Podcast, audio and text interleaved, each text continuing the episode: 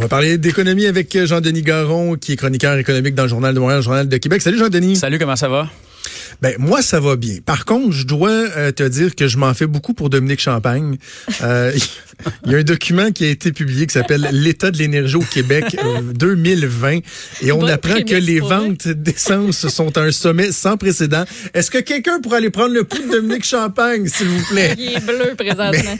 non, mais je fais des farces, mais sincèrement, peu importe de quel côté du spectre vous vous trouvez, bon, ceux qui pensent qu'on doit drastiquement changer nos habitudes ou ceux qui pensent qu'il doit y avoir une transition qui va s'opérer euh, petit à petit.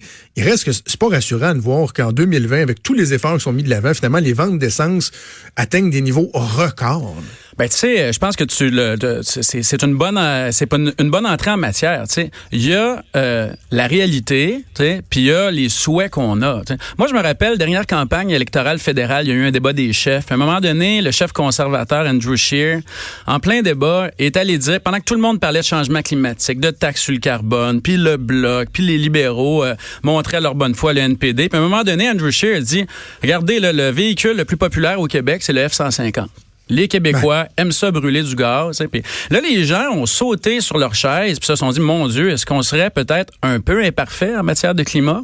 Puis il y a des gens comme moi, moi je suis habitibien d'origine, je me suis dit non, c'est vrai qu'on aime nos pick-up, mais on a tendance à penser vraiment qu'au Québec on fait beaucoup mieux qu'ailleurs, qu'on peut donner des leçons aux autres. Puis effectivement, ce document qui est sorti fin de la semaine passée, euh, document publié chez, chez HSC Montréal, la chaire de gestion du secteur de l'énergie, nous montre que au Québec, notre consommation d'essence euh, croît, mais aussi de façon générale, notre consommation de, de, de produits pétroliers croît.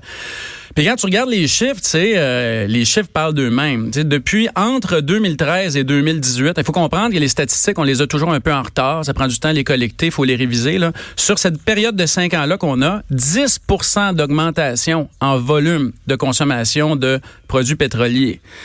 Là, là-dedans, il n'y a pas juste de l'essence. Il y a des, euh, bon, il y a l'industrie qui a besoin de produits, il y a des produits dérivés, il y a des produits pour le chauffage. La contribution de l'essence, là, c'est plus 24% ça veut dire qu'au Québec, on aime ça les grosses cylindrées. On aime ça faire du millage. On aime ça habiter de plus en plus loin de la ville. On aime ça avoir de plus en plus de véhicules. Et que finalement, on n'est peut-être pas si proche que ça d'atteindre nos cibles de réduction de gaz à effet de serre. Tu sais? Euh, quand tu regardes quand tu regardes nos cibles, là, euh, celles qu'il faut atteindre pour euh, d'ici 2030, là, il faudrait d'ici 2030 diminuer de 40% en dessous de 2013 notre quantité d'essence puis de produits pétroliers pour les atteindre. Là, on est à plus 10 en 5 ans. T'imagines-tu, mais t'imagines-tu la, la, différence entre la perception que les Québécois ont d'eux-mêmes et leur comportement dans la réalité? C'est ben quand même, c'est quand même assez hallucinant. Moi, je pense que c'est, c'est ça, le fait marquant de ce rapport-là. C'est que quand on se regarde dans le miroir, on a un peu de buée dans le miroir. Mais quand tu analyses ça sous la lorgnette économique, euh, Jean-Denis, des chiffres comme ceux-là, qu'est-ce qu'est-ce que ça nous dit? Est-ce que ça démontre à quel point euh, l'état de notre économie, le dynamisme de notre économie est intimement relié avec la consommation des énergies et des produits qui y sont liés, que ce soit les véhicules, pour moi les tout-terrains, qu'on parle de chauffer des maisons. Qu'est-ce que ça dit, qu'est-ce que ça dit sur notre économie? Ben c'est une bonne question que tu poses parce que là il y a des gens qui vont dire, tu sais, euh, ouais mais la population augmente. Je veux dire, même si on en consommait moins par personne, si la population augmente, faut bien que ces gens-là se transportent, faut bien que ces gens-là vivent à quelque part, puis l'économie croît, puis l'industrie en a besoin. Il y a deux aspects à ça. C'est que d'abord le réchauffement climatique, euh, c'est un truc qui est absolu qui n'est pas par habitant ou en proportion du PIB. Alors, faut réduire pour vrai. Mais même malgré ça, entre 2013 et 2018, la population du Québec a augmenté de 3,4% notre consommation de produits pétroliers a augmenté de 10 de façon générale, de 24 pour l'essence. Alors, comme tu vois, c'est que par habitant, l'effort moyen est pas très fort. Ça veut pas dire qu'il y a pas des gens qui font des efforts, mais en moyenne, on mhm. n'est pas bon. Là, pour ça, il y a des gens qui vont dire oui, mais il y a la croissance de l'économie parce qu'on s'enrichit, fait que l'économie accroît plus vite que la population. OK. Net de l'inflation, croissance réelle, en volume de production, 10,2 C'est du 1 pour 1 avec la consommation de produits pétroliers. La consommation d'essence augmente plus vite. Ça veut dire que quand on s'enrichit de façon disproportionnée, on consomme de l'essence, on consomme du transport, on consomme des voyages, etc. Et ça veut dire qu'à un moment donné, euh, il y a peut-être une déresponsabilisation qui est faite, ou peut-être aussi, puis là, je le sais que les gens n'aimeront pas ça l'entendre, peut-être que si on veut être si bon que ça, il faudrait qu'il coûte plus cher le gaz. Peut-être que les efforts qu'on perçoit comme étant importants. Non, mais je veux dire, je veux dire, Arrête-moi ça. c'est- une question ouverte. De toute façon, de toute façon, je suis pas ministre des Voyons, le Finances. Non, mais non, mais tu sais, comprends, tu comprends. euh, si tu te promènes, tu sais, il y a la vertu, puis il y a le coût de la vertu. Quand tu te promènes sur la rue, tu demandes aux gens, écoute, euh, pensez-vous qu'il faut agir pour les changements climatiques? Les gens disent oui. Puis après ça, tu leur demandes, voulez-vous qu'on augmente le prix du gaz de 50 cents?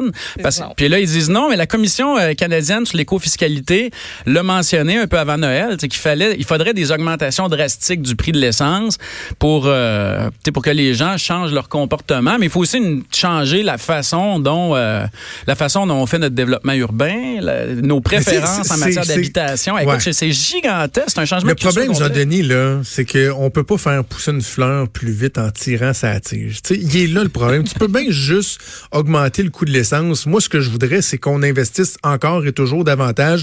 Moi, moi qui est assez conservateur au niveau économique, là, prendre l'argent de l'État pour aider à l'innovation, développement, l'engineering, pour avoir des nouvelles technologies, pour que les voitures électriques coûtent moins cher, qu'ils soient plus fiables. Tu sais, mettez de l'argent là-dedans et le, le changement, il va s'opérer de lui-même plutôt que d'essayer de punir les gens alors que les alternatives sont pas sont pas encore si euh, euh, euh, efficaces ou, ou facilement atteignables. Ou, tu comprends ce que je veux dire? Ben, je trouve que euh, des fois, on s'y prend pas du, du bon bout en disant on va juste comme y aller avec le bâton. Là. Non, je comprends. Mais tu sais, on a des, le court terme, le moyen terme puis le long terme. Tu sais, on a des objectifs de réduction jusqu'en 2030. tu sais.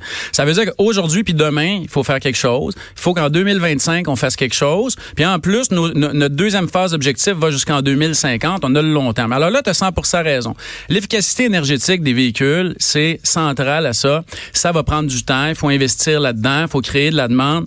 Euh, tu as tout à fait raison. À très, très court terme, c'est sûr que de taxer, euh, de taxer l'essence, ça peut inciter les gens à acheter des plus petites cylindrées. Mais il y a des choses qu'on peut faire, euh, tu sais, qui, peuvent être faites immédiatement.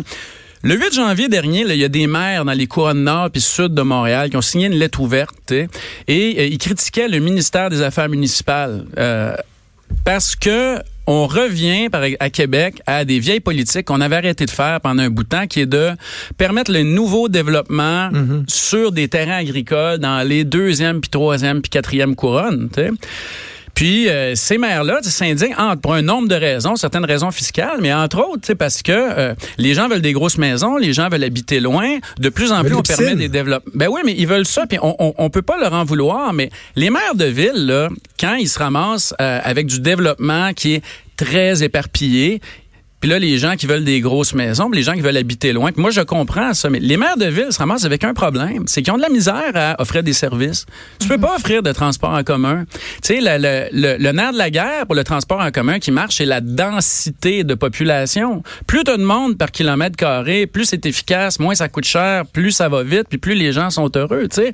Mais- On est capable de faire ça. Puis à chaque fois qu'on dézone un terrain agricole, puis à chaque fois qu'on permet ce type de développement-là, on crée un problème qui est permanent. Ça, ça se fait là, là, là. On parle de, euh, dans la MRC de Montcalm, on parle de nouvelles autorisations toutes fraîches, toutes récentes, là, de construire sur, du, sur de l'agricole. Mais mettons que je regarde vraiment large, puis que je prends moi ma petite personne, ma première maison, je sais que je pourrais, même si je veux, là, vraiment, là, je sais que ça va être impossible de l'acheter, par exemple, proche de l'île de Montréal. C'est bien trop cher.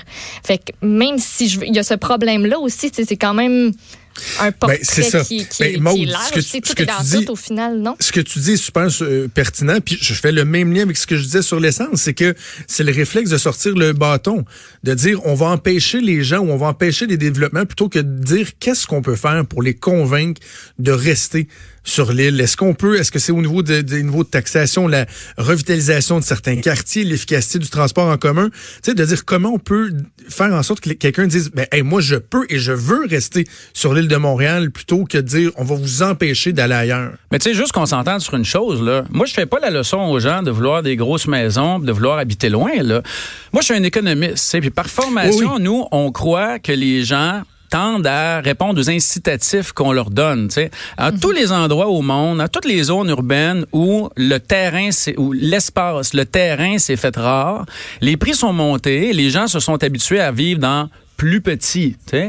L'histoire avec les terrains agricoles, c'est qu'on fait apparaître du terrain libre au développement qui n'existait pas avant. Alors, on va à contre-courant. Alors, il y a des gens dans, dans le continent européen est comme ça, presque à la grandeur, en Asie, c'est comme ça. Ici, on a toujours eu historiquement beaucoup, beaucoup, beaucoup plus de terrain pour se développer. On a une histoire plus récente. Mais il va falloir à un moment donné que si on décide de pas vivre avec quatre voitures, c'est normal d'avoir une voiture, mais une par personne quand tu as une famille de quatre, c'est un problème. Ça coûte cher. C'est souvent même pas un investissement qui est rentable pour le portefeuille des gens. En fait, c'est pas un investissement du tout, c'est une grosse dépense. Alors, tout ce que je dis, c'est les gens répondent aux incitatifs. Le gouvernement peut, poser des gestes qui ont une grosse influence à long terme, à moyen terme et long terme sur notre euh, nos émissions des GES. Et là, ce qu'il fait, c'est qu'il dézone des terrains parce que bon, certains maires veulent ça. Tu sais, euh, c'est c'est pas c'est pas moraliser les gens, c'est juste de dire, regardez, tu sais. Euh, non, mais c'est un non non c'est un débat qui est, qui est intéressant puis qui vaut il vaut la peine d'être fait. Il nous reste il nous reste peu de temps. Je veux qu'on parle de ton deuxième sujet et je vais me servir de ce que tu as dit tantôt pour faire un lien entre les deux sujets. Tu disais en moyenne, on n'est pas très bon. C'est la même chose aussi pour l'endettement des familles. Et d'ailleurs, l'ancien ministre des Finances, euh, Carlos Letao, s'est dit euh, très préoccupé par euh, l'endettement des familles au Québec. Ben oui, c'était dans les pages argent du Journal de Montréal de Québec aujourd'hui. Je trouvais ça intéressant parce que le ministre dit quand je vais quand je vais à l'épicerie, puis il souligne que maintenant il fait l'épicerie lui-même, maintenant qu'il est plus ministre. on lui souhaite, on souhaite bienvenue dans le club. Le, le, ministre dit je vois de plus en plus de gens à des fins de consommation s'endetter. Les ratios d'endettement sont importants. Puis, euh, puis c'est vrai qu'au Québec, si tu regardes depuis 30 ans, le ratio d'endettement des ménages presque presque doublé. Et euh, c'est vrai que de plus en plus, étant donné que les propriétés coûtent cher, les Québécois s'endettent de plus en plus, mais il y a de plus en plus de dettes de consommation. Puis notamment, ce qui est très très intéressant, c'est la réhypothèque. Tu sais les fameuses euh, marges hypothécaires, de gens qui ont un prêt qui est adossé à un actif. Tu dis c'est un bon prêt, et le ministre le dit aussi dans l'article. Euh, bon, si jamais tu fais défaut, quand même, il y a une maison derrière pour que la banque se repaie, ça génère mhm. pas de, de, risque pour le système financier. Et là, tu, tu réhypothèques ça. Alors, le ministre, se, montre inquiet, puis euh, je dois admettre que dans une certaine mesure, je partage, euh, euh, son opinion, tu sais, pour deux raisons. Statistique Canada, super intéressant, a fait des études sur ce qu'on appelle les déterminants de l'endettement des ménages. C'est qui s'endette, puis pourquoi. Hein? Puis on remarque que les gens qui ont confiance dans l'avenir proche, les gens, tu sais, quand tu les questionnes, qui disent, moi, je pense que mon revenu d'ici cinq ans va augmenter, que mon pouvoir d'achat va augmenter. Quand les gens sont confiants, ils ont tendance à augmenter leur ratio d'endettement très élevé puis à supporter des taux d'intérêt plus élevés.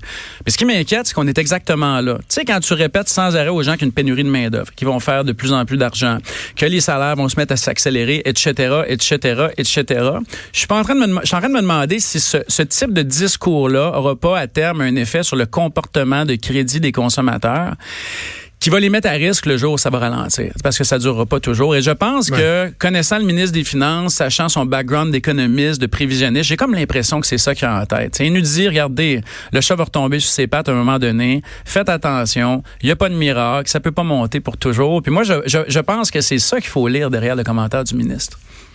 D'ailleurs, on me souffle à l'oreille que contrairement à bien des Québécois, Dominique Champagne, lui, craint plus la fin du monde que la fin du mois. Pour terminer, comme on a débuté. Jean-Denis Garon, c'est toujours un plaisir d'échanger avec toi. On se reparle la semaine prochaine. Salut. Salut.